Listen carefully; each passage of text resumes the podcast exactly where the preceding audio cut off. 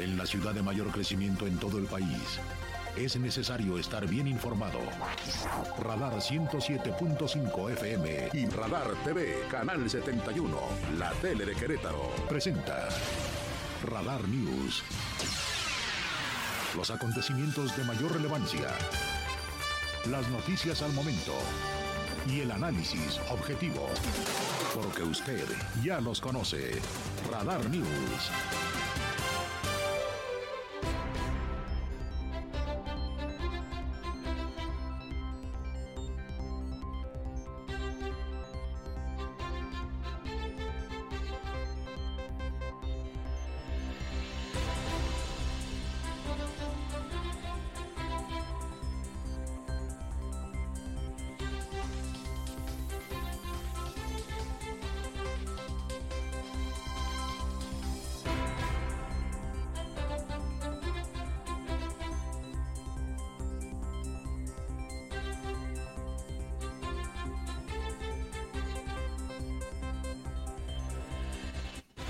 ¿Cómo están? Qué gusto saludarle en una nueva emisión de Radar News. Hola a toda la gente que nos ve en la tele, en Radar TV, en el 71, la tele de Querétaro, en WIS. Saludo a toda la audiencia del centro de la República a través de la frecuencia modulada. Qué privilegio poder estar con usted.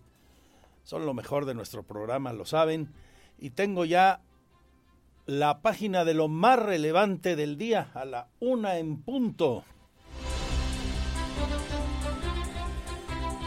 Aquí en Querétaro se da como cada martes el reporte de COVID-19, la numeralia, y tenemos hoy un incremento importante en el número de contagios.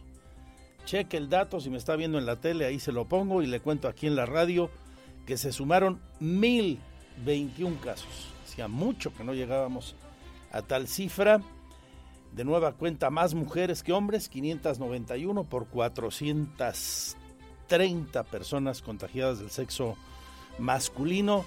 También lamentablemente hay el reporte de seis fallecidos, con lo que las defunciones llegan a 6.886 en lo que va de la pandemia desde aquel 2020.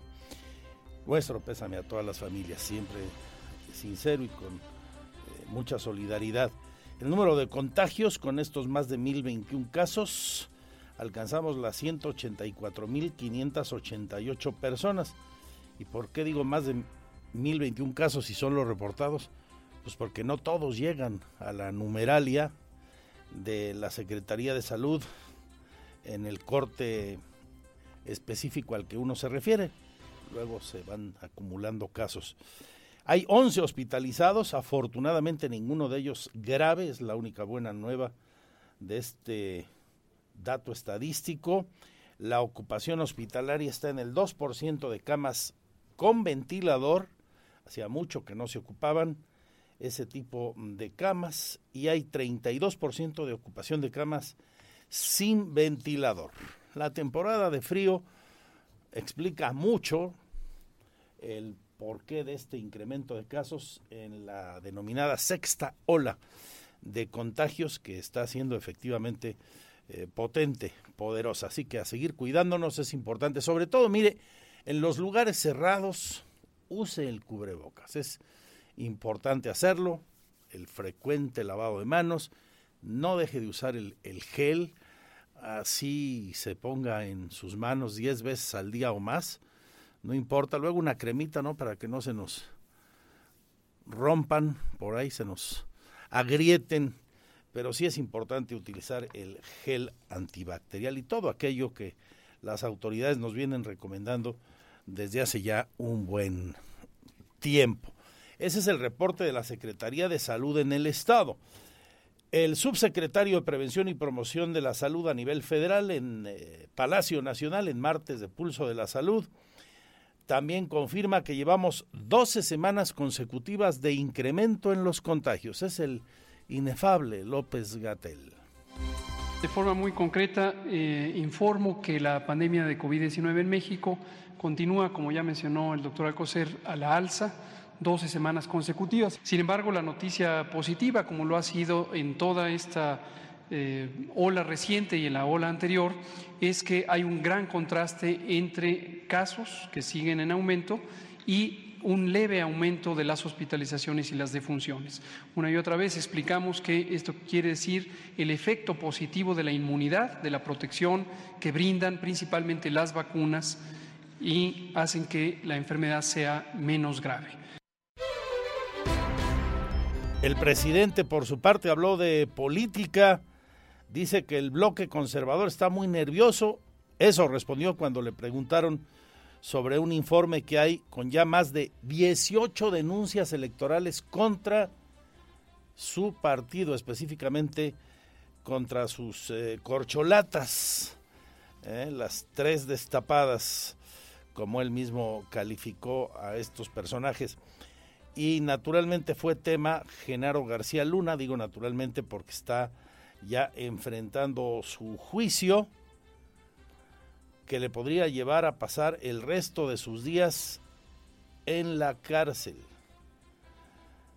El juicio del funcionario de mayor rango mexicano que comparece ante la justicia de los Estados Unidos en la historia, el juicio de Genaro García Luna.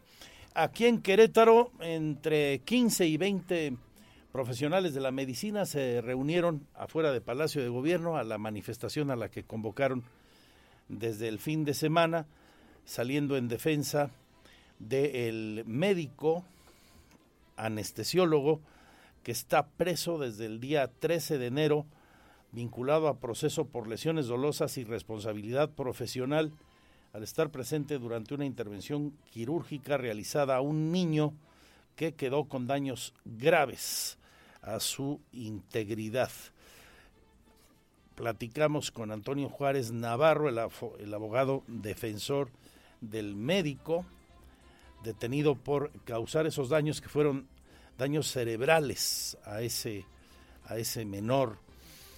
Recordamos, hay otro asunto reciente de una doctora, eh, dentista, que eh, también por aplicar mal una anestesia, ahí le causó la muerte a otro menor de, edad, dos asuntos que se eh, han eh, juntado en los últimos días, en las últimas semanas aquí en Querétaro y que pues naturalmente eh, han generado inquietud.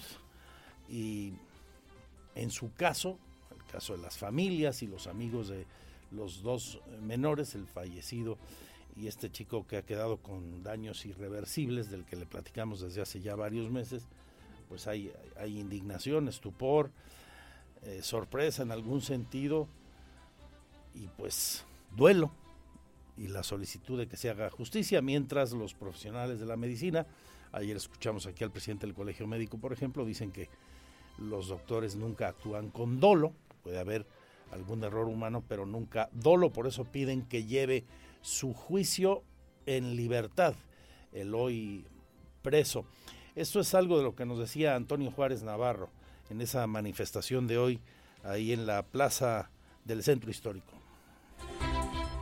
Lo primero que pedimos es que la, revisión de la medida cautelar tan exagerada que tomó el juez sea revisada por otro juez, porque si ustedes vieron el video que hoy no puede ser público de momento, pues es claro que eh, la decisión del juez es totalmente desapegada a derecho.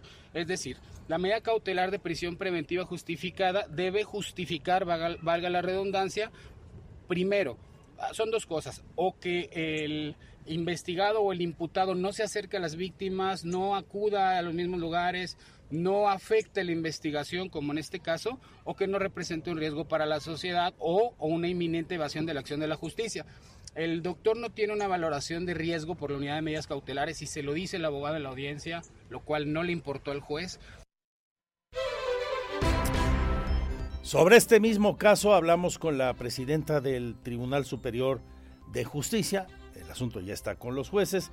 Ella habla de que podría darse, podría, subrayo, una reclasificación, una más, eh, al delito de lesiones dolosas en caso eh, de que eh, los jueces así lo determinaran, hasta el desahogo de las pruebas, precisa Mariela Ponce Villa.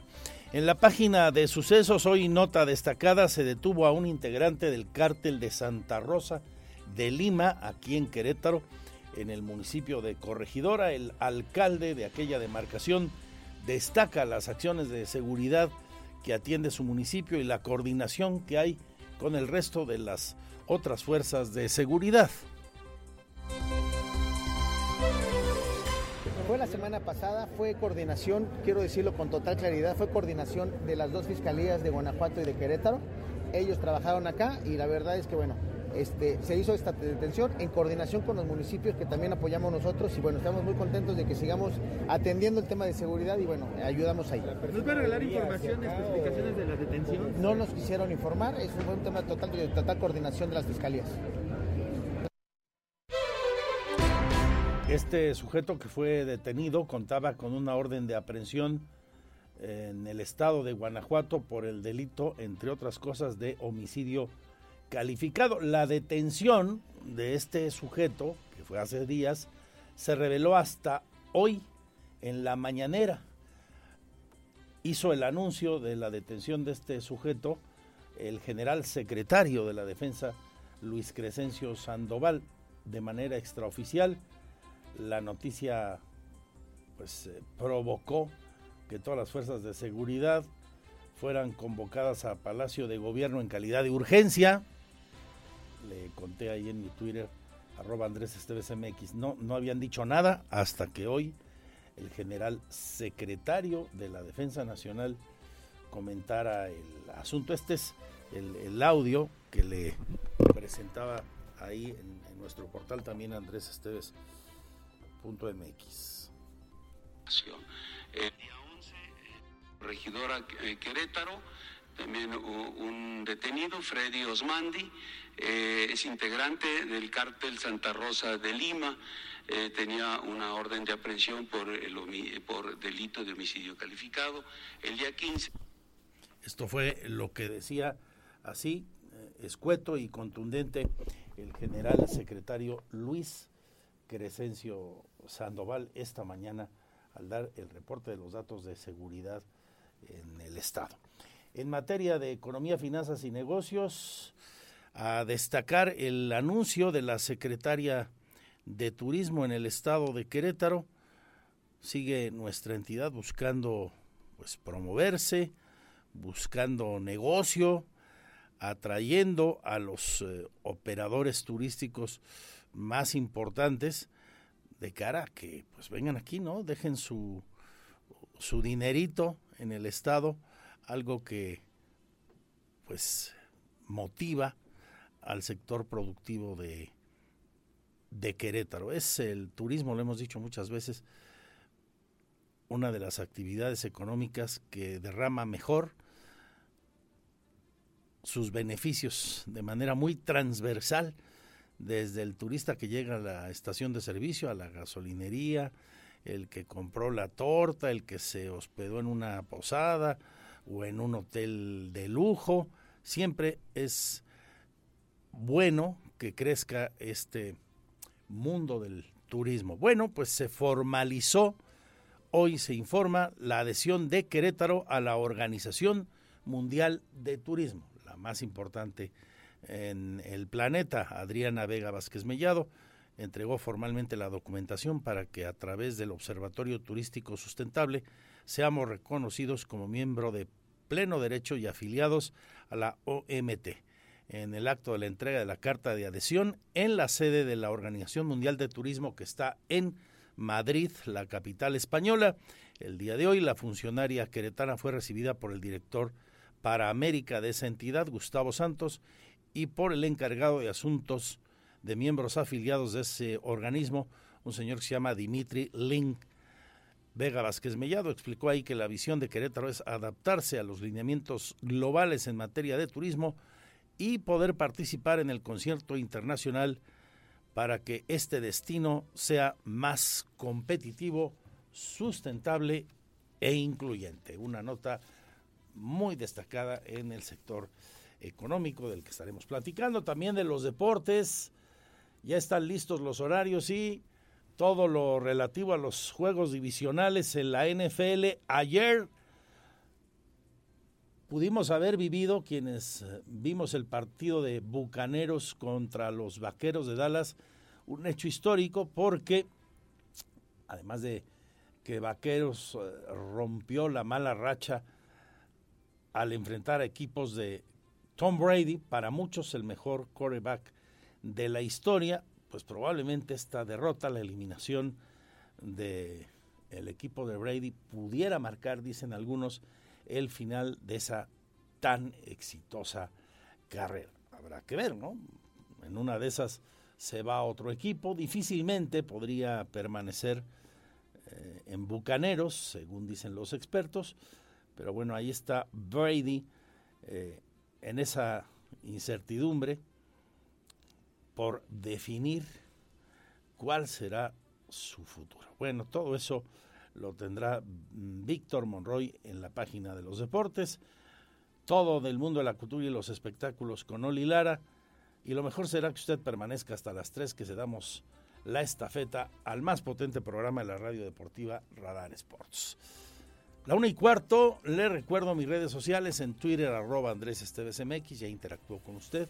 La fanpage, Magazine TV Cro o andresesteves.mx, que es la misma dirección de la web, con las noticias y nuestro canal en streaming las 24 horas. Comenzamos, bienvenidos, bienvenidas. Porque siempre estamos cerca de ti, síguenos en nuestras redes sociales. En Facebook, Radar News Querétaro.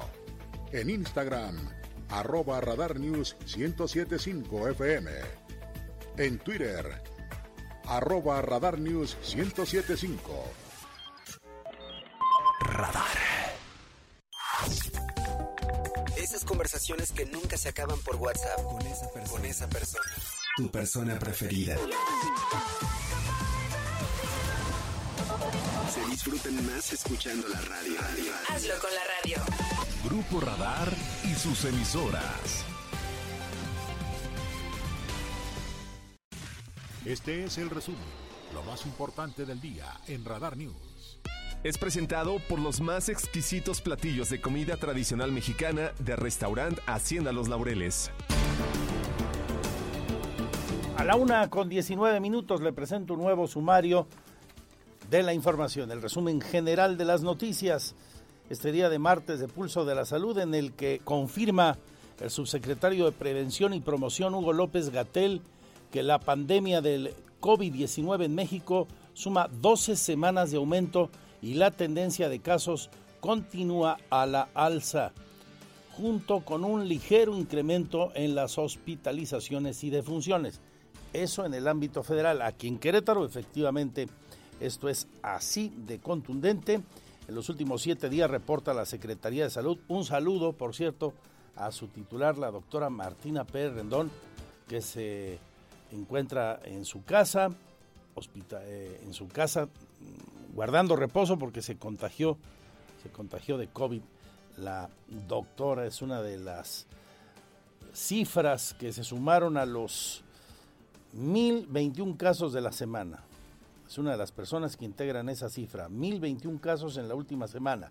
591 mujeres y 430 hombres. Llegamos así a 184.588 casos y 6.886 defunciones, porque en los últimos siete días aquí se sumaron seis personas. Nuestro pésame para sus familias. En más de salud y del ámbito nacional, los gobiernos del PAN, del PRI y de Movimiento Ciudadano en el país rechazaron incorporarse al programa de federalización de la salud a través del IMSS Bienestar. Eso reveló hoy el titular del Seguro Social, Zoé Robledo. El funcionario detalla que esos estados son Querétaro, Durango, Yucatán, Chihuahua, Jalisco, de MC, Nuevo León también de Movimiento Ciudadano y Guanajuato. Así que estos estados tendrán que hacerse cargo de casi 12 millones de personas que no tienen seguridad social los tendrán que atender con su seguridad estatal. Para ello, la federación entregará, dijo Robledo, los recursos correspondientes. Hay siete estados en donde se ha manifestado no pasar a la federalización, que son Durango, Yucatán, Chihuahua, Jalisco, Nuevo León, Guanajuato y Querétaro, que se mantienen eh, ellos en la atención de la población sin seguridad eh, social.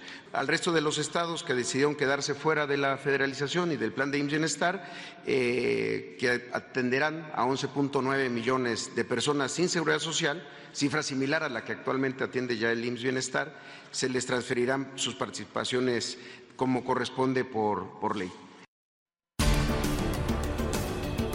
El presidente, por su parte, entre los temas que abordó, fue las críticas hacia Morena, su partido, el que él fundó, porque ya hay 18 denuncias electorales que acumularon los aspirantes a ser candidatos a la presidencia de la República por su partido, o sea, las que él denominó las corcholatas. Dice, el bloque conservador está nervioso. Pues es eh, obvio porque los eh, del bloque conservador están muy nerviosos y tienen mucha influencia en el Instituto Nacional Electoral y en el Tribunal Electoral. Imagínense que el Tribunal Electoral prohibió los muñequitos de ya saben quién. Es ahora sí que de caricatura. Tribunal Electoral prohibiendo los muñequitos de ya saben quién. ¿No tienes ahí los muñequitos? Pero hay de muchos estilos. Esos son de un caricaturista que no quiero mencionar porque lo voy a perjudicar, pero ya estos ya son de dominio público. Es que muestran el cobre, nos ayudan, son buenos promotores de la transformación. Les tenemos que agradecer porque llegar a estos extremos, entonces no me extraña nada, pero pues vamos a seguir adelante, enfrentándolos. En esta misma mañanera, el general secretario titular de la Defensa Nacional informó que casi 6.000 elementos de la Guardia Nacional están desplegados en el metro de la Ciudad de México, confirma el general secretario. Esta cifra, póngala usted en contexto, dimensionémosla, es el doble, por ejemplo, de los elementos de la Guardia Nacional que se encuentran desplegados en un estado altamente conflictivo como Guerrero solo por establecer un ejemplo. En el informe que dio hoy el general secretario habló de la detención aquí en Querétaro, en el municipio de Corregidora, de un sujeto acusado por el delito de homicidio calificado y que es considerado como uno de los jefes del cártel de Santa Rosa de Lima. El día 11 en Corregidora eh, Querétaro también un detenido, Freddy Osmandi, eh, es integrante del cártel Santa Rosa de Lima, eh, tenía una orden de aprehensión por, el, por delito de homicidio calificado el día 15. Esto fue una gran acción coordinada por las policías de Corregidora y las eh, federales, dijo hoy al ser consultado sobre esto el edil Roberto Sosa allá en Corregidora. Semana pasada, fue coordinación, quiero decirlo con total claridad, fue coordinación de las dos fiscalías de Guanajuato y de Querétaro. Ellos trabajaron acá y la verdad es que, bueno, este, se hizo esta detención en coordinación con los municipios que también apoyamos nosotros y bueno, estamos muy contentos de que sigamos atendiendo el tema de seguridad y bueno, ayudamos ahí. ¿Nos puede regalar información, especificaciones de la detención? No nos quisieron informar, es un tema total de total coordinación de las fiscalías.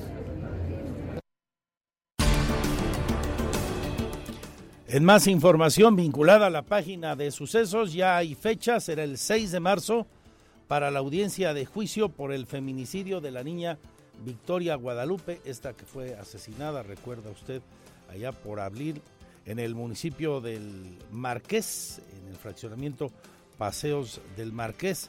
El presunto responsable está detenido. El juicio será en los juzgados orales de San José el Alto a las nueve y media de la mañana de ese día, nos señala la presidenta del tribunal, Mariela Poncevilla. Sí, 6 de marzo. está programada la audiencia de juicio del caso de la niña Victoria.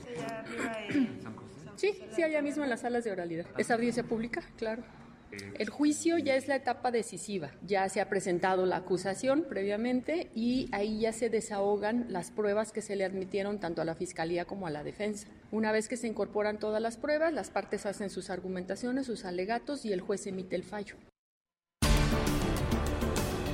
El día de hoy, alrededor de 20 profesionales de la medicina que habían sido convocados por el Colegio Médico para salir en la defensa de un anestesiólogo que está imputado por un delito grave de haber generado un daño irreversible a un menor hace ya algunos meses aquí en Querétaro.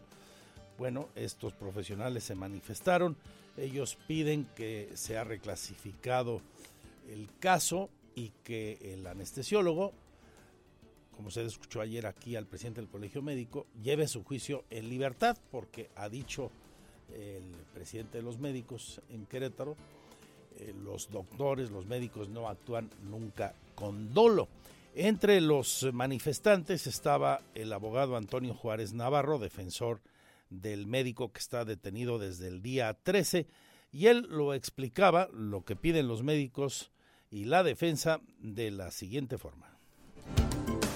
Eh, lo primero que pedimos es que la, la revisión de la medida cautelar tan exagerada que tomó el juez sea revisada por otro juez, porque si ustedes vieron el video que hoy no puede ser público de momento, pues es claro que el, eh, el, la decisión del juez es totalmente desapegada a derecho. Es decir, la medida cautelar de prisión preventiva justificada debe justificar, valga, la redundancia, primero, son dos cosas, o que el investigado o el imputado no se acerque a las víctimas, no acuda a los mismos lugares, no afecte la investigación, como en este caso, o que no represente un riesgo para la sociedad o, o, una inminente evasión de la acción de la justicia. El doctor no tiene una valoración de riesgo por la unidad de medidas cautelares y se lo dice el abogado de la audiencia, lo cual no le importó al juez. Consultada la magistrada presidenta del Poder Judicial, la jefa de los jueces, entre otras cosas, dice que sí podría haber una reclasificación hasta el desahogo de las pruebas. Es la doctora Ponce. El hecho de que se le vincule a proceso a la persona imputada significa que continúa la investigación y es precisamente para que tanto la Fiscalía como la defensa eh, recaben todos los medios de prueba que requieren para después presentar la acusación. La acusación no se ha presentado. Ahorita lo que hay es una clasificación preliminar, como lo dice el Código Nacional de Procedimientos Penales, y procesalmente hablando tienen que trabajar para después en la acusación presentar ante el juez la, la clasificación jurídica definitiva. En otros asuntos le tengo más reacciones, opiniones en torno a las nuevas medidas muy restrictivas contra los fumadores. Pues prácticamente ya no podrán fumar en ningún lugar público, incluso en algunos espacios abiertos, como en estadios, por citar un ejemplo, o en conciertos donde haya menores de edad. Las terrazas de los restaurantes, espacios donde se permitía mayoría de ellos fumar, ya no podrán hacerlo. El presidente de la Canaco ayer opinaba aquí que es exagerada la medida. Hoy hablan varios de los afectados, por ejemplo, el presidente de la Asociación de Restaurantes, Bares y Discotecas del Estado, Rogelio Garfias Torres, hablando de estas nuevas disposiciones.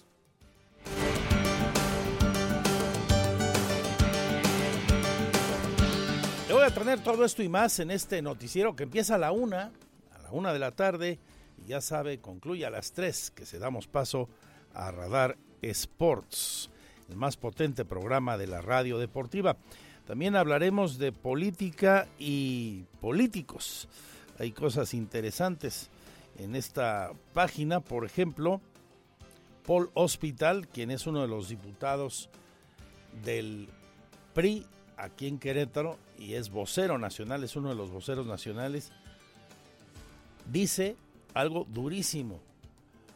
Frenar a Morena es frenar al crimen organizado. Muy fuerte la declaración de Paul Hospital. la tendremos aquí, tiene ya repercusión eh, nacional, naturalmente esta declaración del eh, legislador por Querétaro. En información de nuestros municipios. La Secretaría de la Mujer a cargo de Laura Garibay aquí en Querétaro anuncia la convocatoria para la quinta generación del programa Con ellas. Este apoya a muchas mujeres con diversos programas y acciones para empoderarlas. Así lo platicó hoy.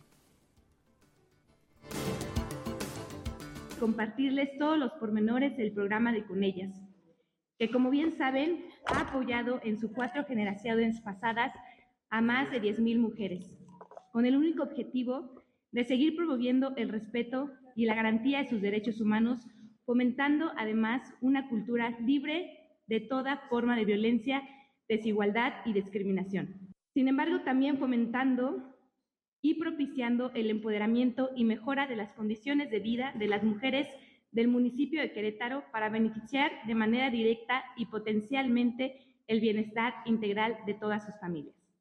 Hoy estamos contentos, hoy estamos de fiesta anunciando la quinta convocatoria del programa de Con ellas usted quiere tener información adicional, se la vamos a presentar en un momento aquí. Y también le recuerdo los números de teléfono del municipio para consultas 442-238-7700. La extensión de la Secretaría de la Mujer es la 7704. Sigo en el municipio capitalino donde se confirma que crecerán los institutos de artes y oficios, estos que apoyan a mucha gente, especialmente a gente que no tiene trabajos fijos y con esta formación eh, puede autogestionar su economía, puede autoemplearse o más fácilmente conseguir trabajo, que duda cabe. Tan solo para el equipamiento de un nuevo instituto, anuncia hoy la titular de esa dependencia, Daisy Hinojosa, se van a invertir 8 millones de pesos, casi seguramente estará en San Pablo. Instalaciones que tenemos al día de hoy aquí en el Instituto de Artes Oficios, contar con los talleres de carpintería, tener el salón de artesanal en el cual se desarrollan uñas acrílicas, estilismo, masajes corporales. Queremos también contar con el taller de cocina ese taller pues se dan diferentes talleres repostería, panadería, cocina internacional, gastronomía. La verdad es que hay muy buenas este, opciones de que se pueda llevar a cabo, pero como comentaba en la entrevista anterior, no quisiera adelantarme hasta que tengamos 100% seguro que se va a llevar a cabo el proyecto. Vamos a Corregidora, donde hoy entregó equipamiento de diversos tipos y uniformes a las corporaciones de seguridad el presidente municipal de Corregidora, Recursos Municipales y del Fortamun, la titular de esta dependencia, Caroline Lanestosa Oropesa, estuvo con Roberto Sosa. Con una inversión de más de 12 millones de pesos para el fortalecimiento de las herramientas de la Fuerza Policial Operativa, se adquirieron uniformes para nuestros policías y grupos especializados. Y asimismo, con el objetivo de eficientar nuestro trabajo y adecuarnos a las herramientas tecnológicas en el ejercicio de nuestras funciones, se actualiza el equipamiento que permite la vinculación de procesos informáticos y de comunicación, cuyo fin seguirá siendo la atención a la ciudadanía, la actualización de los procedimientos que dan cuenta a la toma de denuncias y de faltas administrativas además del seguimiento de la estrategia de recorridos mediante códigos de respuesta rápida conocidos como códigos QR.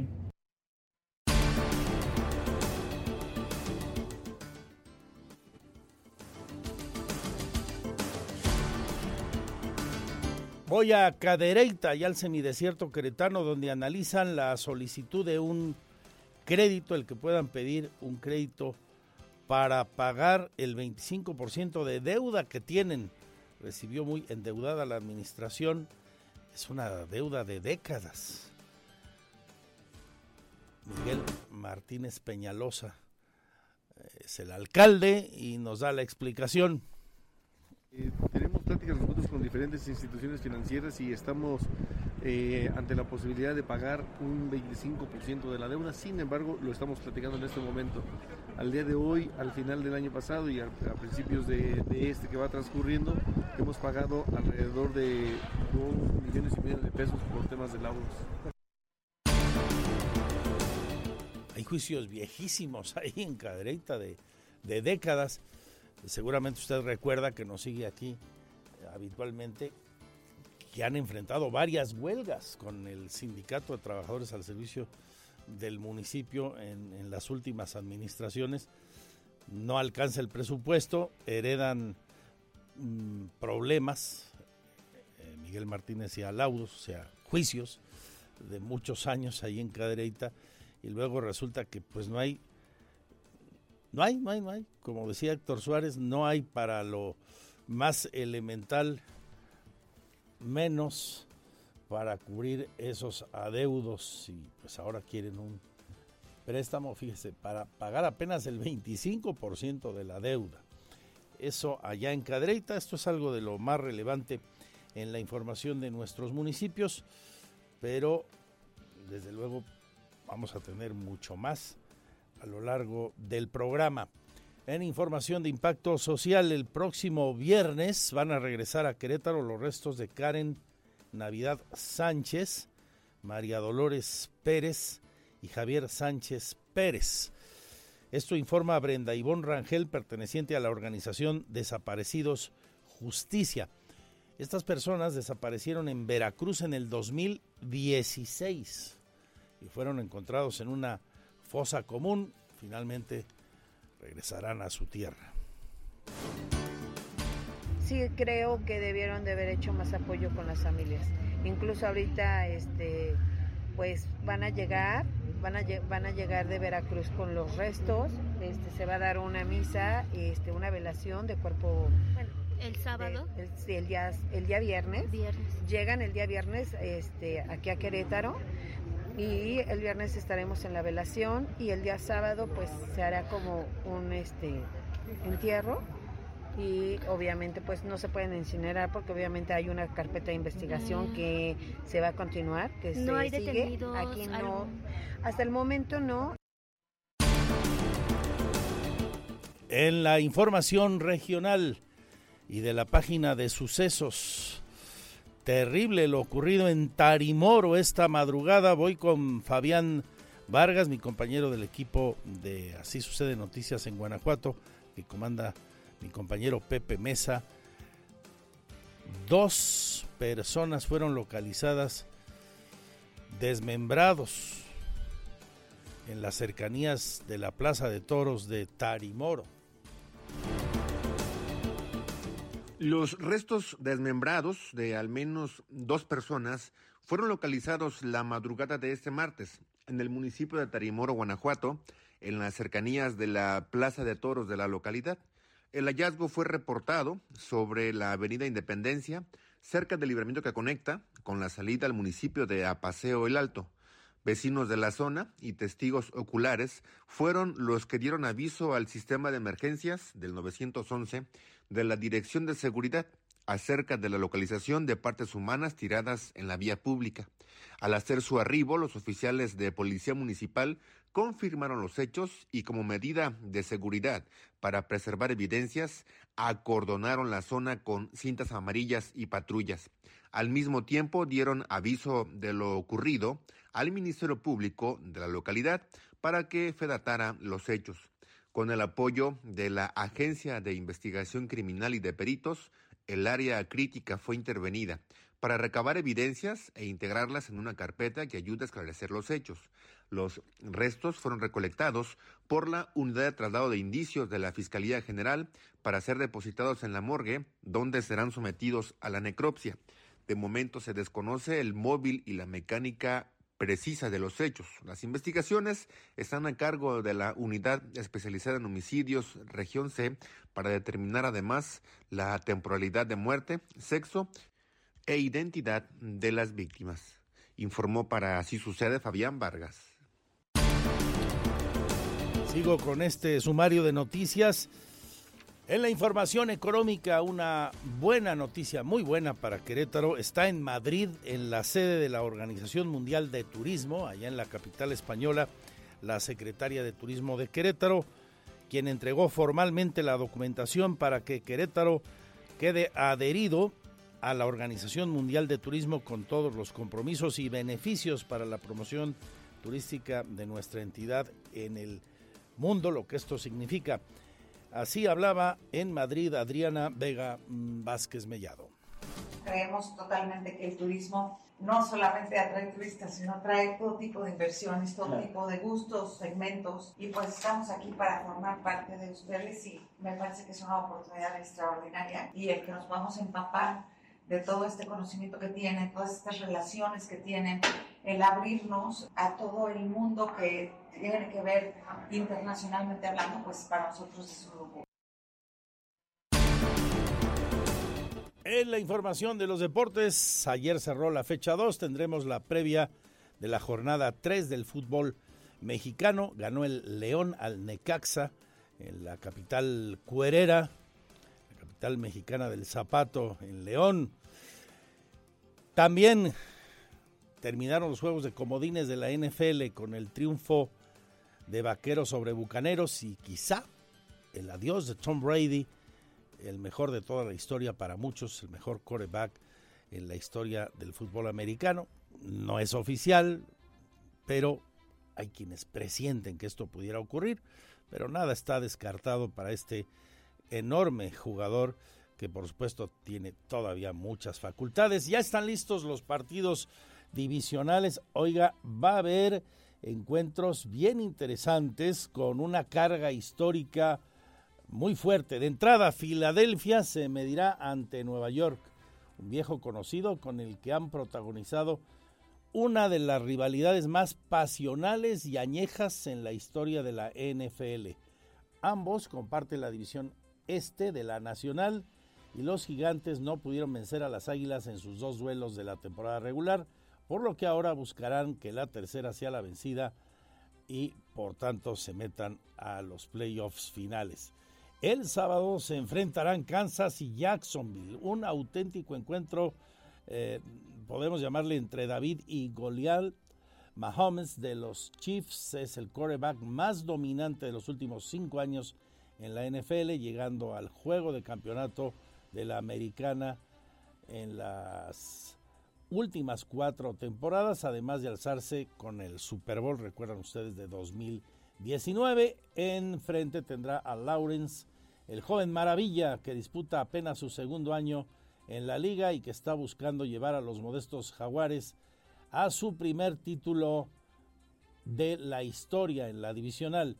Y para definir el otro invitado al juego de campeones, el destino puso en el emparrillado a Cincinnati y a los Bills de Buffalo, rememorando aquel pues, triste episodio de algunas semanas atrás donde Damer Hamlin sufrió un paro cardíaco y providencialmente salió adelante eh, en una de uno de esos milagros del, del creador con este jugador. Esta será una revancha en honor a Hamlin, sin duda, por aquel partido que terminó siendo cancelado en la que Damar estará apoyando a sus Bills seguramente desde casa tras ganar, claro, el partido más importante de su vida, no, no en el emparrillado, sino saliendo de ese coma profundo y en algún momento dijeron pues, una muerte técnica de segundos ahí en, en el emparrillado.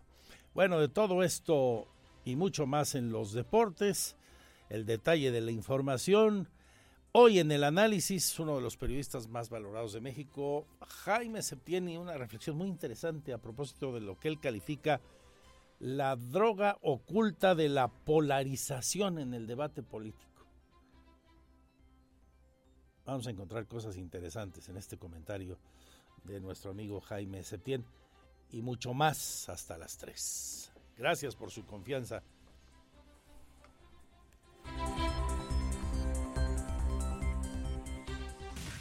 Este es el resumen, lo más importante del día en Radar News. Fue presentado por Restaurant Hacienda Los Laureles. Reserva al 442-218-1118. Los más exquisitos platillos de comida tradicional mexicana los encuentras en Restaurant Hacienda Los Laureles. Reserva al 442-218-1118 y disfruta de tus comidas en un ambiente exclusivo y acogedor en el patio al interior de una bella hacienda. Carretera México-San Luis Potosí, kilómetro 8.5 Jurica. Restaurant Hacienda Los Laureles. Comida tradicional mexicana. Tenemos todos los cuidados para la salud y seguridad de nuestros clientes. Porque siempre estamos cerca de ti. Síguenos en nuestras redes sociales. En Facebook, Radar News Querétaro. En Instagram, arroba Radar News 1075 FM. En Twitter, arroba Radar News 1075. Excelente martes, muy buenas tardes Andrés y a todos los radioescuchas de Radar News. Mi nombre es Olivia Lara y les presento la sección de cultura y espectáculos el edificio de Revillagigedo 11, el cual alberga el Museo de Arte Popular, se convirtió en el escenario en el que se le abrió el último adiós a Mari Teresi Arango, la que fue hasta el momento la más importante promotora de arte popular mexicano en nuestro país y en todo el mundo. Su familia develaron la placa en su memoria. Mari Teresa Herman de Arango falleció el 14 de diciembre pasado, originaria de Egipto. Llegó a México a los 17 años y desde ese entonces se enamoró de la riqueza cultural de los artesanos mexicanos. Se llevará a cabo una exposición de toda la obra recolectada a lo largo de la vida de Mary Teresi, quien se destacó siempre por coleccionar piezas de los diferentes estados de la República creadas por artesanos de cada región. En más información, el dramaturgo José Manuel López Velarde reflexiona sobre la idea de que a diario lidiamos con la muerte y la vejez por medio de una obra titulada O Podrías besarme, que presenta a una pareja que ha pasado toda la vida junta y está en la última etapa de su relación. La apuesta se desarrolla en el año 2036 y sigue a Antón Araiza y Constantino Morán, una pareja de la tercera edad que recuerda su juventud mientras busca la manera de despedirse, pues uno de ellos padece una enfermedad terminal el guion es una adaptación del texto original del escritor británico Neil Bartlett, escrito en 2010, y está contada con ayuda de cuatro títeres hechos a mano que representan a la pareja protagonista en su vejez y su juventud, y su rostro está basado en los propios actores. O Podrías Besarme ofrecerá 12 únicas funciones en la teatrería a partir del 20 de enero, los días viernes a las 20.30, sábado a las 19 horas y domingos a las 18 horas.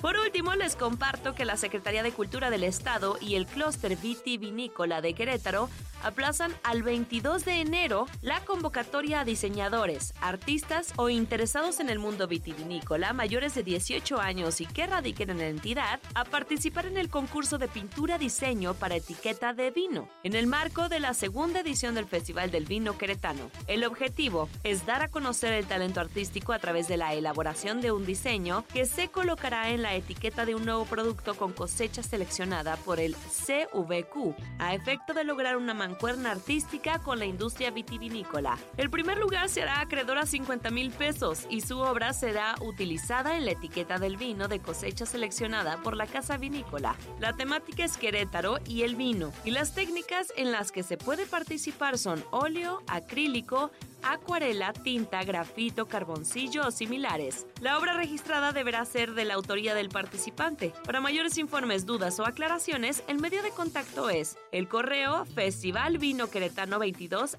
gmail.com y el número telefónico 442-251-9850, extensiones 1017 y 1019. Esto fue todo en Cultura y Espectáculos. Muy buen provecho, excelente tarde, hasta mañana. Porque siempre estamos cerca de ti. Síguenos en nuestras redes sociales. En Facebook, Radar News Querétaro. En Instagram, arroba Radar News 1075 FM. En Twitter, arroba Radar News 1075. Desde Santiago de Querétaro, Querétaro, escuchas XHQRO. Radar 107.5 FM con 100.000 watts de potencia autorizada. Máxima potencia en radio. Estudios, oficinas y ventas. Prolongación tecnológico 950B, sexto piso. Querétaro, Querétaro. 107.5 FM. Grupo Radar y sus emisoras. Ubícanos también en iHeartRadio, radio de nivel mundial. Radar.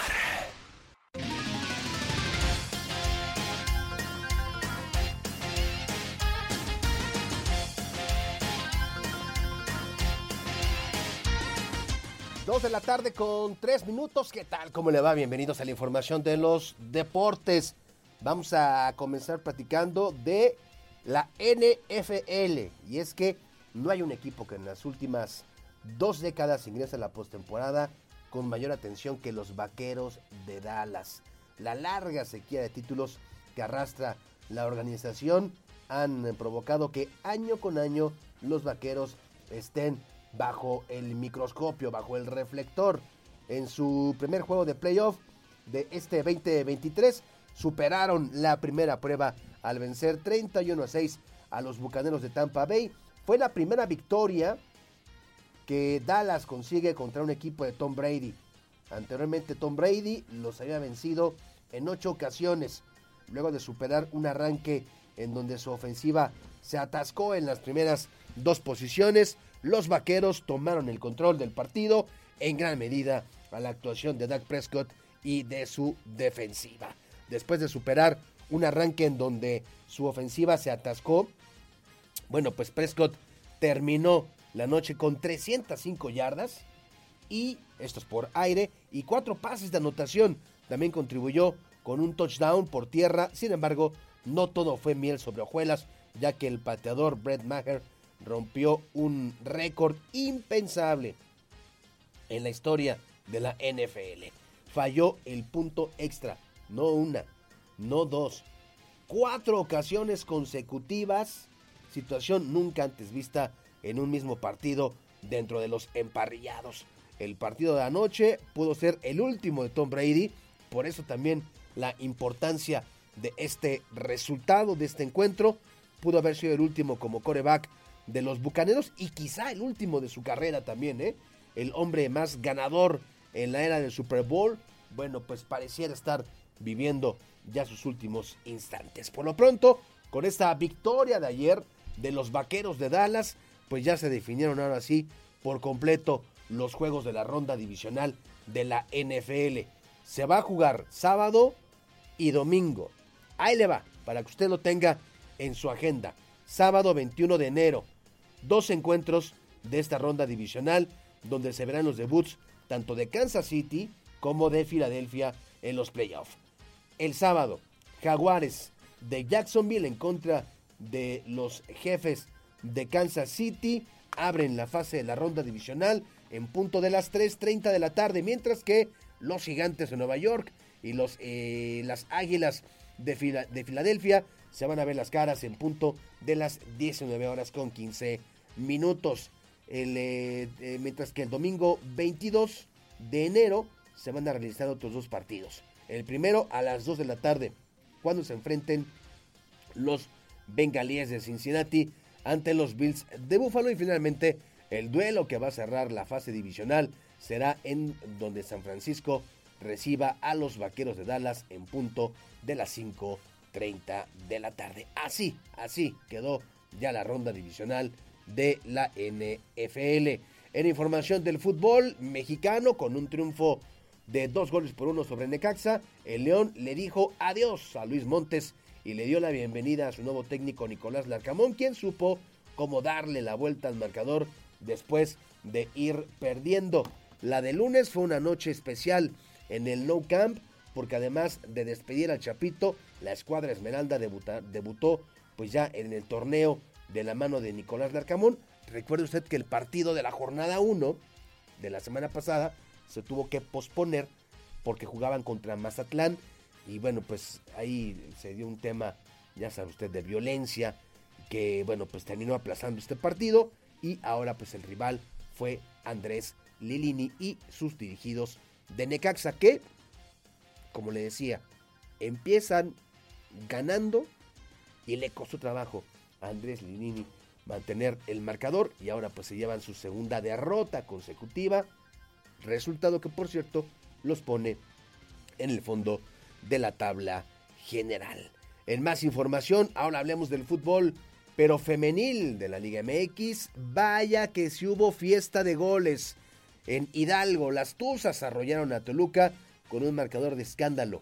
10 goles a 2.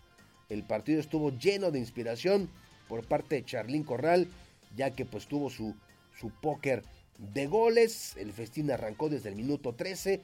Corral abrió el marcador, sin embargo, pasaron 3 minutos cuando ya había marcado su doblete. Mónica Ocampo continuó con los goles y para el 36 eh, Charlín Corral apareció con otros dos tantos para llegar a 4 en una noche histórica.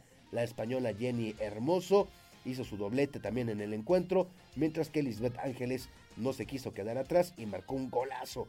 Un debut de ensueño también el de Vanessa Millsap al 84, donde la estadounidense se estrenó como goleadora y le echaba más limón a la herida.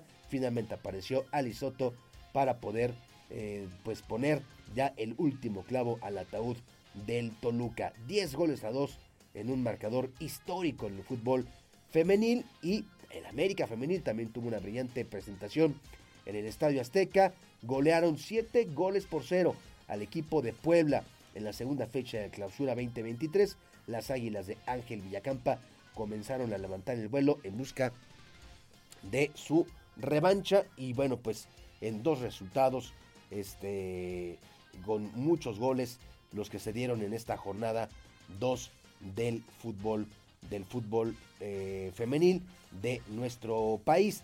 En otros resultados, bueno, pues el día de ayer Atlas le ganó dos goles por cero a Mazatlán, Monterrey le ganó 2-1 a Santos Laguna, el eh, Necaxa perdió cuatro goles por uno ante el conjunto de las Chivas y bueno, pues en el, en el arranque de esta jornada número 2, las eh, gallitas, las chicas de Querétaro Femenil, perdieron un gol por cero ante el conjunto de Juárez. Ahora, el próximo, eh, la jornada número 3 arranca este próximo viernes y será hasta el lunes 23 cuando Toluca reciba al conjunto de los Gallos Blancos del Querétaro Femenil, que pues a ver si pueden empezar a levantar el vuelo y pues tener una buena campaña en esta clausura 2023. Hoy a las 3 de la tarde, Roberto Sosa Calderón y un servidor esperamos en Radar Sports. Vamos a platicar, por supuesto, a desmenuzar lo que se viene para este fin de semana con la NFL, los playoffs, la ronda divisional que se antoja bastante equilibrada, pero bueno, pues hay detalles que por supuesto le dan algunos puntos, alguna ventaja algunos de los equipos, ya estaremos platicando de ello más adelante y bueno, pues todo lo que ha acontecido en términos de información deportiva en las últimas horas. A las 3 de la tarde, la media hora más deportiva de la radio en Querétaro, a terminar la segunda emisión de Radar News. Gracias, mi nombre es Víctor Monroy. Buenas tardes.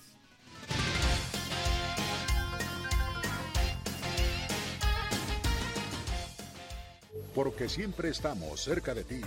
Síguenos en nuestras redes sociales. En Facebook, Radar News Querétaro.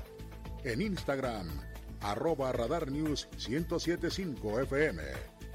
En Twitter, arroba Radar News 1075. Radar.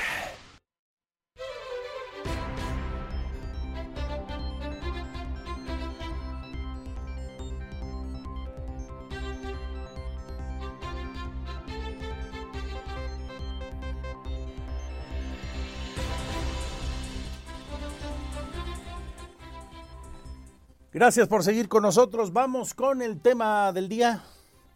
Una de las notas destacadas de la jornada. Estuvimos en el centro histórico, ahí en Plaza de Armas, con los eh, profesionales de la medicina y el abogado Antonio Juárez Navarro, defensor del médico anestesiólogo, detenido desde el día 13, vinculado a proceso por lesiones dolosas y responsabilidad profesional al estar presente durante una intervención quirúrgica realizada a un menor, a un niño que quedó con daños graves, daños cerebrales irreversibles, ya hace algunos meses.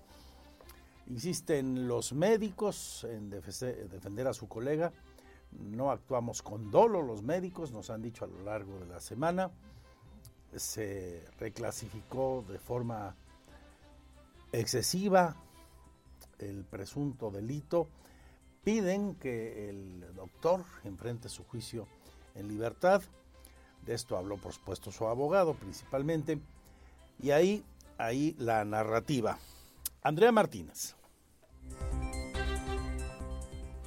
Antonio Juárez Navarro, abogado defensor del médico anestesiólogo detenido por causar daños cerebrales a un menor, informó que interpusieron una apelación ante el Tribunal Superior de Justicia para solicitar la revisión de la medida cautelar de prisión preventiva justificada impuesta al anestesiólogo que representa. Esto luego de que fue vinculado a proceso el pasado 13 de enero por lesiones dolosas y responsabilidad profesional al estar presente durante una intervención quirúrgica realizada a un niño que quedó con daños graves en su integridad. En el marco de una manifestación por parte de personal médico en Plaza de Armas, explicó que solicitan que el mismo juez excuse y salga de la causa y que otro juez revise la medida cautelar de prisión al considerarla tan exagerada y desapegada derecho, y así el médico enfrente su proceso penal en libertad. Añadió que la decisión del juez de control durante la audiencia inicial fue arbitraria al criminalizar a un médico. Lo primero que pedimos es que la, revisión de la medida cautelar tan exagerada que tomó el juez sea revisada por otro juez, porque si ustedes vieron el video que hoy no puede ser público de momento, pues es claro que el, eh, la decisión del juez es totalmente desapegada a derecho. Es decir, la medida cautelar de prisión preventiva justificada debe justificar, valga, valga la redundancia, primero, ah, son dos cosas, o que el investigado o el imputado no se acerque a las víctimas, no acuda a los mismos lugares, no afecte la investigación, como en este caso, o que no represente un riesgo para la sociedad o, o una inminente evasión de la acción de la justicia. El doctor no tiene una valoración de riesgo por la unidad de medidas cautelares y se lo dice el abogado en la audiencia, lo cual no le importó al juez. El doctor no es un riesgo para la sociedad, el juez el abogado defensor denunció que la prueba pericial de la Fiscalía General del Estado fue hecha por un médico general que no es idóneo para estos casos. Además, de acuerdo con un perito que ellos tienen, asegura que la responsabilidad no fue del médico anestesiólogo. Asimismo, informó que fueron atendidos por personal de la Secretaría de Gobierno Estatal, quien buscó los mecanismos para tener una audiencia ante el Tribunal Superior de Justicia, quien se comprometió a revisar sus peticiones. Aunado a ello, reveló que interpondrán una queja ante la Defensoría de Derechos Humanos en contra del juez de control por la violación a los derechos humanos del médico, así como una más ante el órgano interno de control del Poder Judicial. En Plaza de Armas, los médicos presentes hicieron visibles por unos minutos algunas pancartas para exigir un proceso justo al médico anestesiólogo. En esta manifestación estuvo presente la doctora Ana Arcadia García, esposa del médico, quien pidió a las autoridades que se lleve un proceso imparcial y de legalidad. Además, la Federación Nacional de Colegios Médicos de México, que engloba la totalidad de los colegios de los estados del país, presentó un escrito de solidaridad para respaldar al médico. Para Grupo Radar, Andrea Martínez. Y a propósito de esta manifestación, fue consultada la presidenta del Tribunal Superior de Justicia. Por un lado, dice la doctora Mariela Ponce, podría reclasificarse el delito de lesiones dolosas una vez, una vez que se presenten, se desahoguen las pruebas correspondientes en el proceso, en el juicio. Pero también categórica señala eh, se litiga en las audiencias, no en la calle ni en los medios. Hasta el desahogo de las pruebas podría reclasificarse el delito de lesiones dolosas a culposas en relación al caso del médico anestesiólogo detenido por estar presente durante una intervención quirúrgica realizada a un niño que quedó con daños graves en su integridad. Esto luego de que personal médico se manifestó para pedir un proceso justo para el anestesiólogo. La magistrada presidenta del Tribunal Superior de Justicia, Mariela Poncevilla, explicó que la reclasificación de las lesiones dolosas a lesiones culposas dependerá de las pruebas que se recaben y la decisión que tome el juez de control. El hecho de que se le vincule a proceso a la persona imputada significa que continúa la investigación y es precisamente para que tanto la Fiscalía como la defensa eh, recaben todos los medios de prueba que requieren para después presentar la acusación. La acusación no se ha presentado.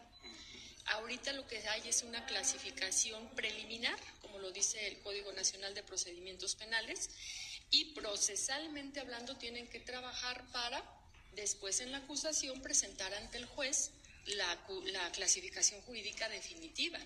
Poncevilla recordó que la Fiscalía General del Estado pidió la vinculación a proceso de este médico por los delitos de lesiones dolosas y responsabilidad profesional, de acuerdo con las pruebas que se presentaron en la audiencia inicial. La titular del Poder Judicial resaltó que es digno que el gremio médico se manifieste en defensa de uno de sus compañeros, pero también invitó a que se informen con los abogados defensores del médico acusado, así como acudir a las audiencias para que conozcan los datos de prueba existentes y puedan emitir una opinión calificada. Para Grupo Radar, Martínez.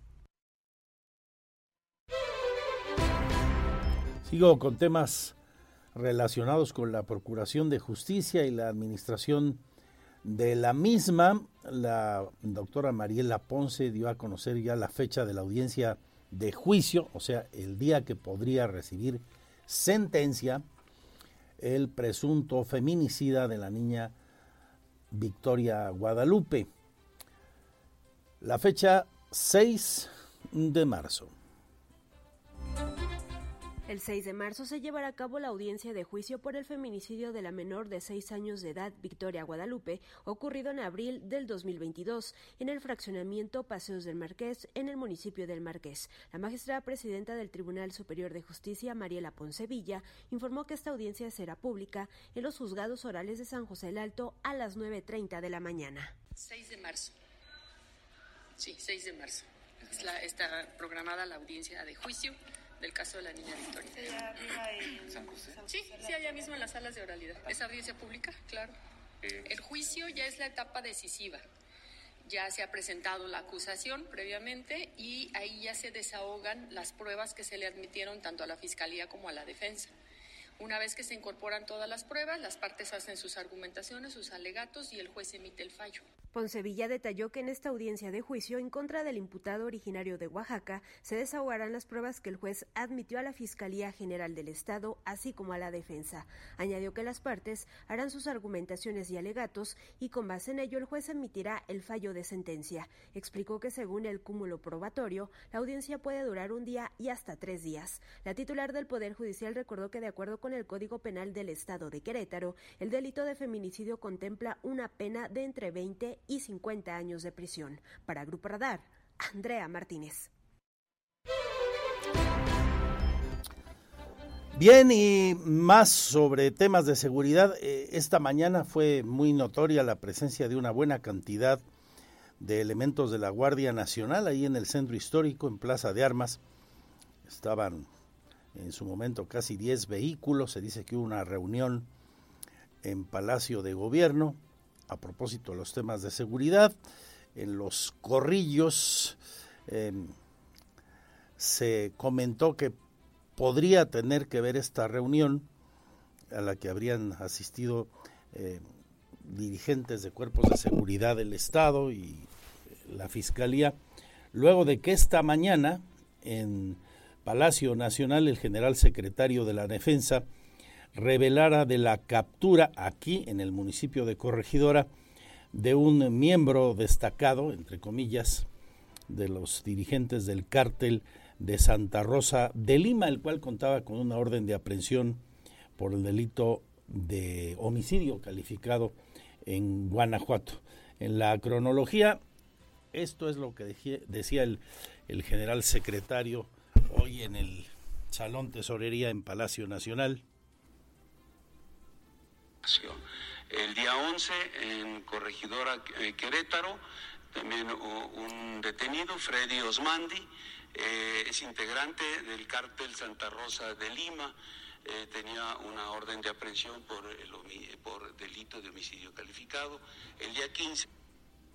Bueno, la fiscalía, luego de esto, hasta ahora, acaba de compartir sobre el asunto en un boletín que, pues como es habitual, no dice mucho, simplemente que hubo una coordinación con la Fiscalía de Guanajuato, que fue la que solicitó el apoyo a la Fiscalía de Querétaro, cosa que había confirmado también por la mañana el presidente municipal de Corregidora, el señor Roberto Sosa.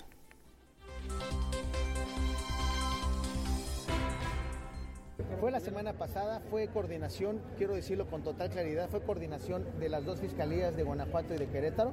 Ellos trabajaron acá y la verdad es que, bueno, este, se hizo esta detención en coordinación con los municipios que también apoyamos nosotros y bueno, estamos muy contentos de que sigamos atendiendo el tema de seguridad y bueno, ayudamos ahí. ¿Nos va a regalar información, especificaciones de la detención? No nos quisieron informar, es un tema total de total coordinación de las fiscalías.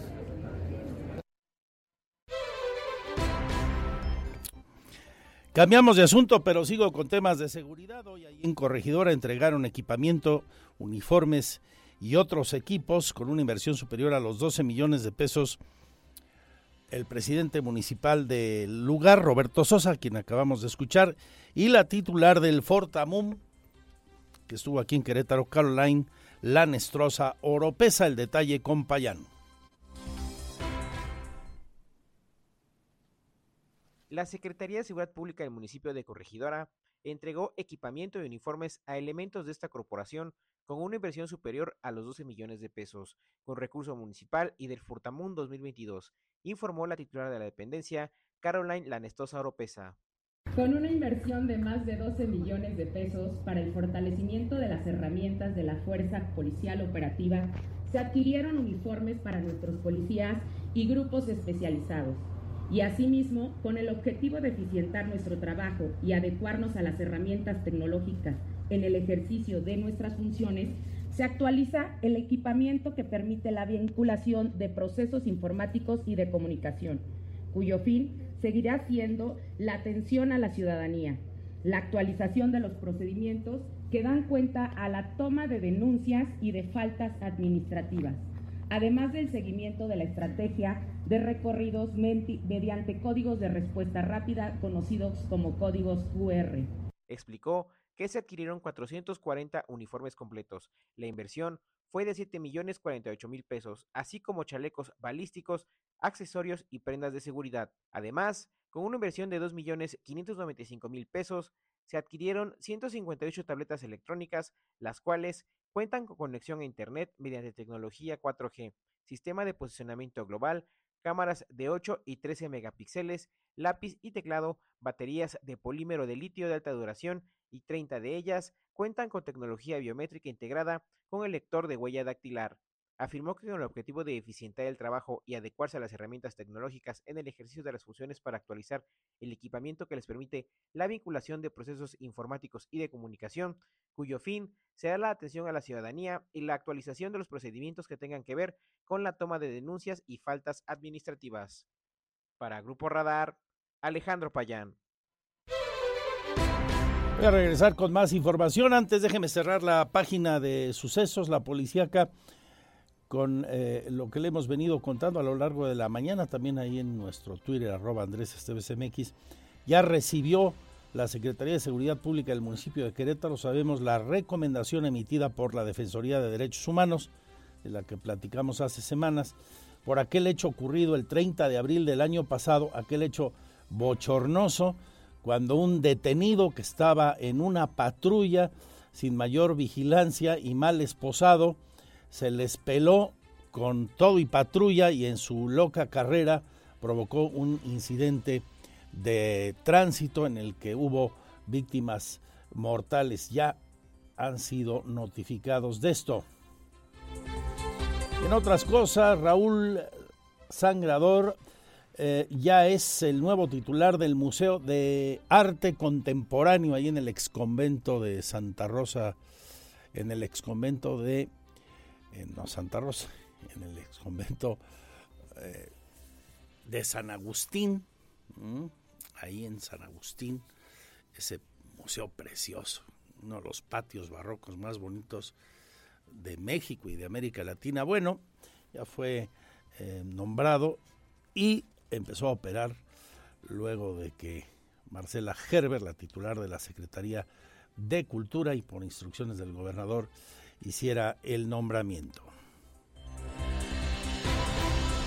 Y tengo más en la última hora que le estamos compartiendo también una buena noticia en el sector eh, económico, en la página de finanzas, Dana Cardanes amplía sus operaciones en Querétaro con una inversión de 400 millones de pesos. El gobernador inauguró la ampliación de esta empresa, consistente en una nueva nave que cuenta con una línea de producción para Toyota, es autopartera. La inversión superior a 400 millones de pesos, generando más de 110 empleos directos en esta nueva etapa, pudiendo llegar a 300 en el mediano plazo, una vez que las tres nuevas líneas de producción del proyecto estén funcionando. Quiero dejar un mejor Querétaro del que me encontré y no hay otra forma de hacerlo si no es mediante la participación ciudadana, apostándole a que las empresas, que son las que dan los empleos, nosotros solo damos las condiciones, sigan teniendo confianza en Querétaro, señaló Mauricio Curi González, quien celebró la confianza de esta compañía que fue fundada en 1972 y sigue invirtiendo aquí en Querétaro porque señala cuenta, lo saben, con la mejor mano de obra para colaborar en sus proyectos.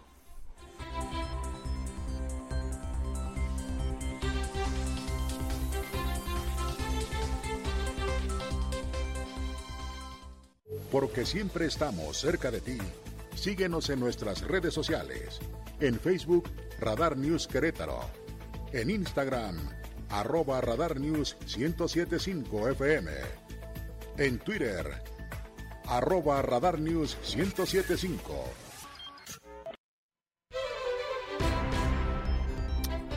De política y políticos. Oiga, hoy sí se fue hasta la cocina el joven diputado priista aquí a la sexagésima legislatura, Paul Hospital, que además es uno de los voceros nacionales del Revolucionario Institucional del partido del señor conocido como Alito por la banda de la grilla. ¿Por qué le digo esto? Porque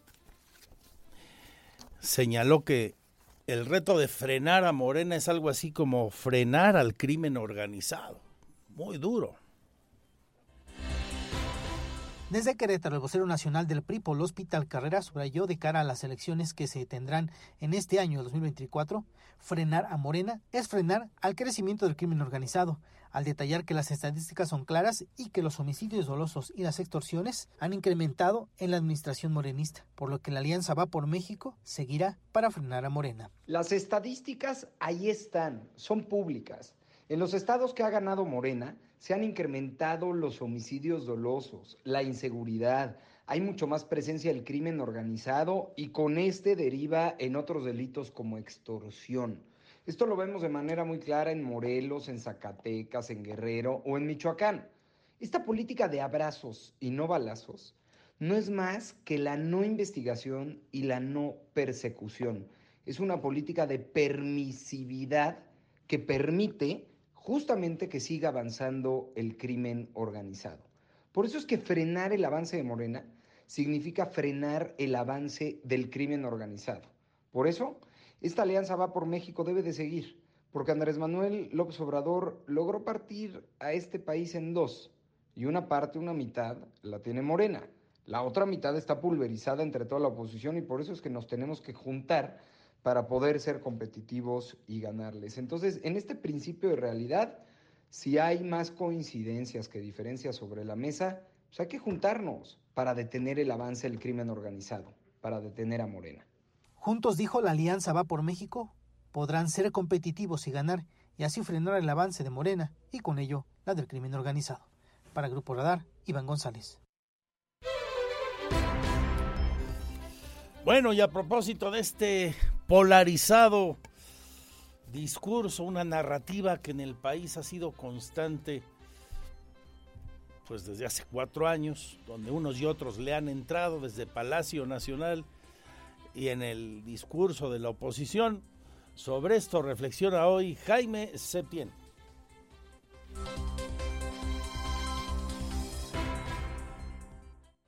La opinión Radar News.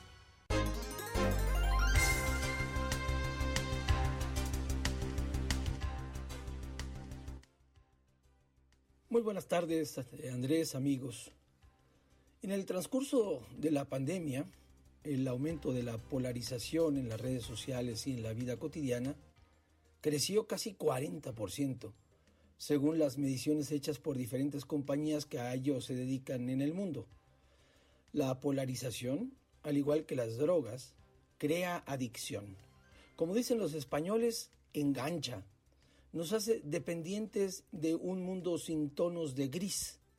O es blanco, porque lo digo yo, o tú eres un idiota. La cuestión política se ha mostrado cada vez con mayor evidencia. Los asaltos al Capitolio en Washington y a la sede de los poderes centrales en Brasilia lo demuestran.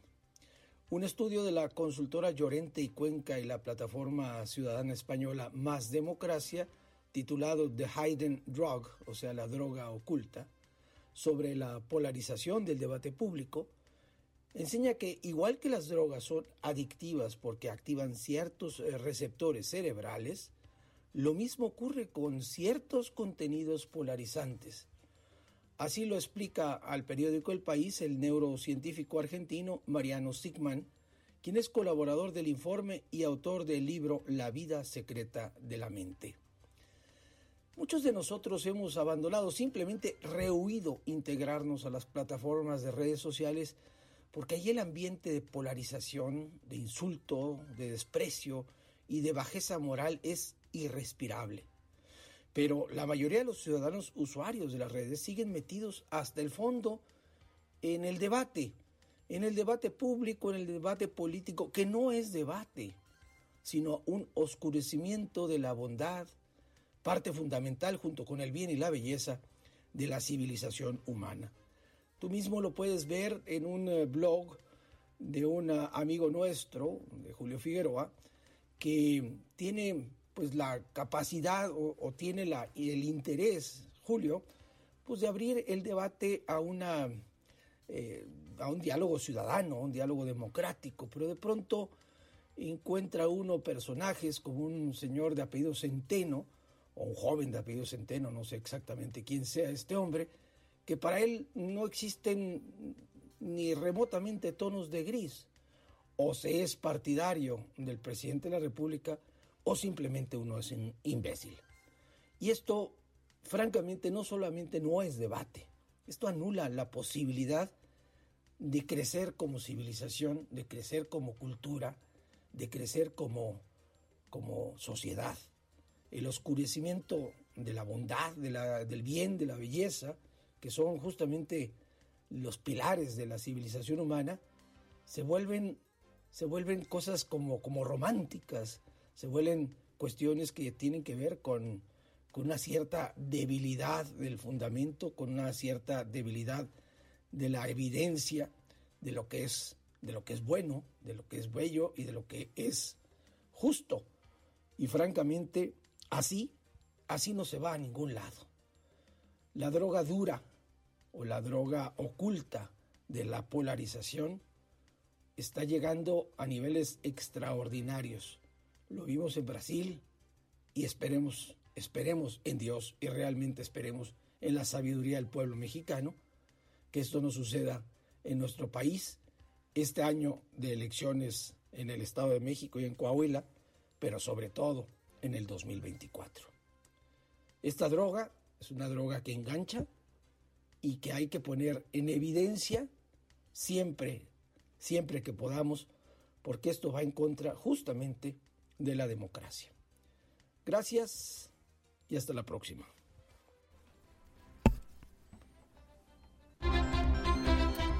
Siempre, siempre interesante lo que nos dice Jaime. Se tiene un abrazo, amigo. Regreso con más porque tengo 15 maravillosos minutos para seguirle informando como a usted le gusta. Mi Twitter, arroba Andrés Esteves MX.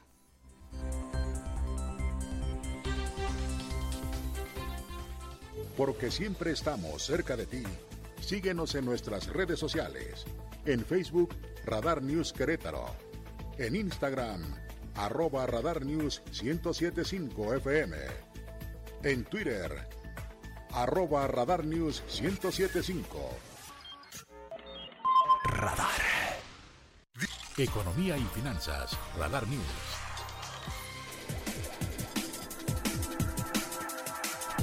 Saludo por allá en las tinieblas a don JJ, nuestro flamante coordinador de noticias, Juan José Arriola de Dios. Un lujo. Bienvenido, amigo. No te había visto. Como que le tenías miedo ahí a, a la ciudadana que está tu zurda. gran, gran periodista, una brillante adquisición de esta empresa. Nos enorgullece mucho tu compañía. Bueno, me voy hasta Madrid, la capital española, donde la secretaria de Turismo de Querétaro logra algo importante. Querétaro casi miembro de pleno derecho de la Organización Mundial de Turismo, con todo lo que esto nos puede traer de bueno. Secretaria de Turismo Estatal, Adriana Vega Vázquez Mellado, entregó formalmente la documentación para que la entidad, a través del Observatorio Turístico Sustentable, sea reconocido como miembro afiliado de la Organización Mundial de Turismo.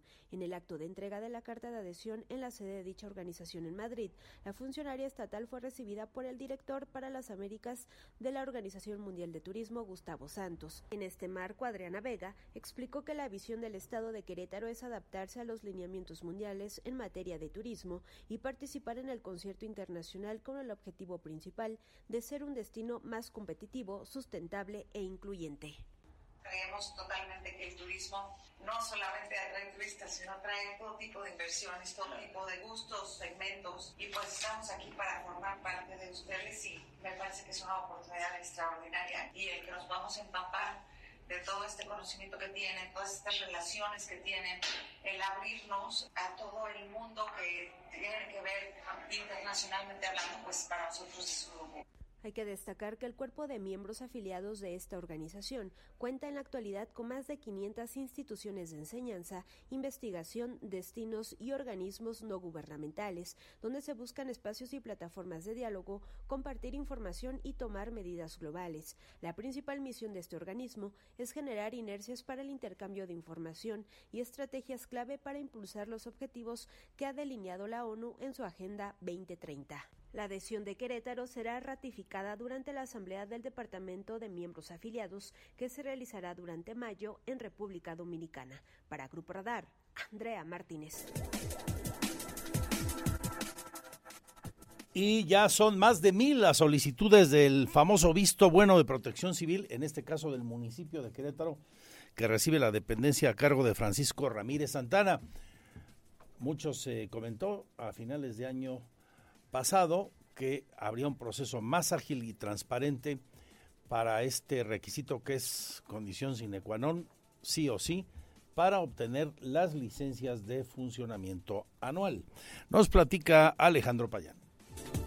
En las primeras semanas del 2023 se han ingresado un total de 1.073 solicitudes de visto bueno a la plataforma de trámites de la Coordinación Municipal de Protección Civil, un incremento del 80% con respecto a años anteriores, informó el titular de la dependencia, Francisco Ramírez Santana. Esta nueva plataforma se integra al Sistema Único de Trámites, en donde a partir del 2 de enero del 2023 se encuentra activo para la emisión de vistos buenos de protección civil en sus tres tipos de riesgo, bajo, medio y alto. Cabe mencionar que desde el año 2018 no se contaba con un sistema propiedad del municipio con esta nueva modalidad. Este sistema se caracteriza principalmente por cinco beneficios importantes.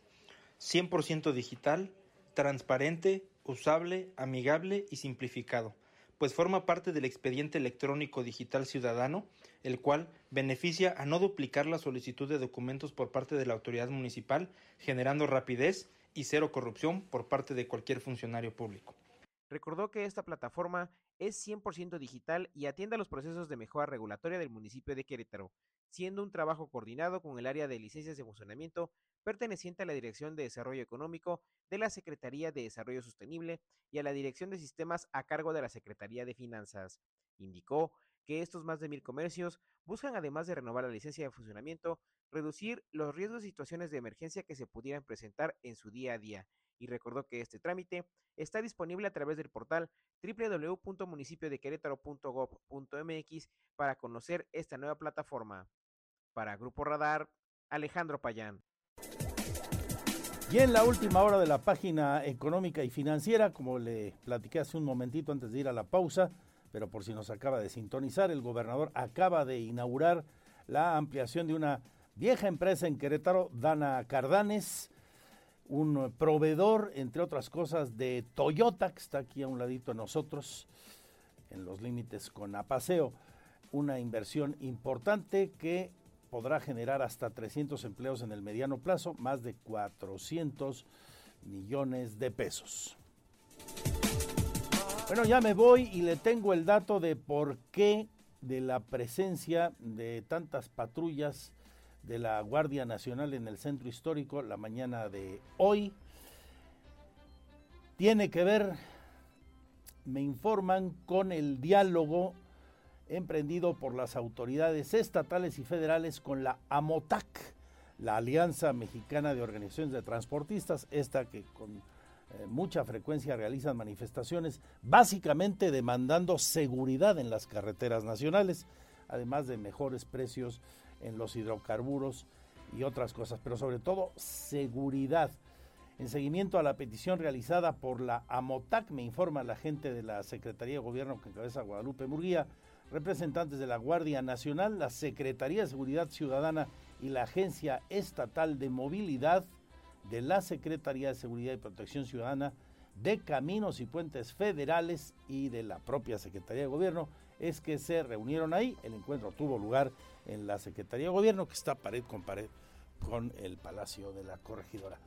Pásenla bien, se quedan con Radar Sports. A nombre de mis compañeros y compañeras, gracias, salud y suerte. Adiós, adiós.